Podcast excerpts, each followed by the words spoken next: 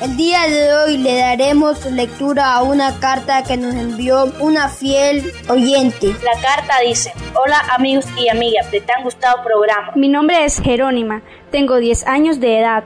Les escribo para contarles mi historia, no para mal, sino para que las personas que nos escuchan reflexionen acerca del tema. Quiero decirles que hace unos meses nos sucedió algo terrible. Bueno, como mi mamá trabaja, nos deja solo en la casa a mí y a mis hermanitos. Un día recuerdo que estábamos solos en la casa porque mi mamá salió a trabajar desde la mañana. Eran como las nueve de la mañana cuando nosotros estábamos jugando en el patio de la casa. No nos fijamos y dejamos la puerta de la sala abierta. En eso nos dio sed y fuimos a la cocina a buscar agua, cuando de repente un hombre alto, negro, como de unos 38 años, con una camisa toda sucia, un pantalón negro todo arrancado y en la bolsa de atrás cargaba una botella de guaro, me dijo, Niñita, regálame un poquito de agua, por favor. Yo corrí a la cocina a traer el agua y en eso escuché a mis hermanitos señor, sálgase, por favor, sálgase, señor, por favor, sálgase. Aquí está el agua, pero bébasela afuera. Y si quiere, llévese el vaso, pero váyase. Váyase, por favor, váyase. Tranquila, niña, tranquila.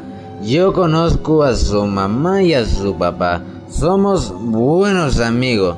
Además, ellos siempre me piden ayuda de todo lo que necesiten, porque yo tengo muchos reales. Mejor, venga cuando esté mi mamá. Yo aquí me voy a estar y punto. Pero ¿y ahora qué vamos a hacer? Nosotros le suplicamos, le suplicamos para que se fuera, pero no quiso. Más bien se quedó dormido en la cama de mi mamá. Y dos horas después se despertó y le dijo a mis hermanitos. Ah, a, ver, vos niño, niño, ven, vengan. A ver, vayan, cómprenme por favor una media de guaro. Todo, menos la niña grande. A ver, le voy a dar un peso a todo. Un peso a cada uno. Pero la más grande se queda cuidando la casa. Un momentito, voy a ver cuánto ando.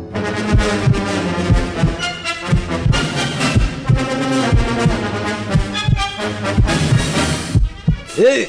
No ando nada. Ustedes mocosos me robaron los reales. Los quiero ya. Los reales para mandar a comprar guaro. Rápido los reales. Cuando estaba dormido me los sacaron de la bolsa. Los sinvergüenza. Quiero los reales ya. ¿y ahora qué vamos a hacer?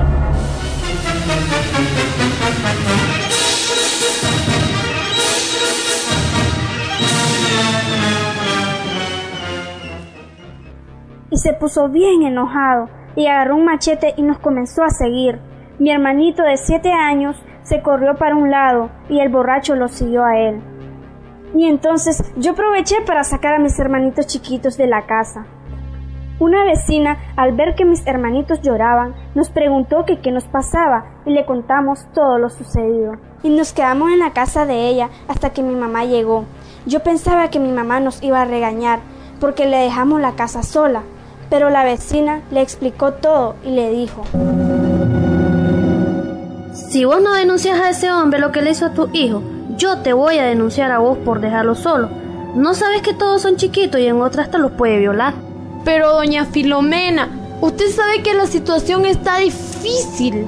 Yo no puedo pasar mucho tiempo con mis hijos, no me lo permite. ¿Qué más quisiera yo?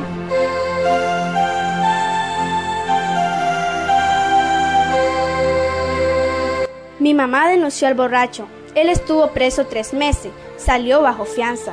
Pero mi mamá nunca nos volvió a dejar solitos. Desde entonces le comenzó a pagar a una muchacha para que nos cuide. Esta es mi historia y gracias por recibirla. Espero que haya sido de mucha importancia compartirla. Hasta pronto amiguitos. Atentamente Jerónima.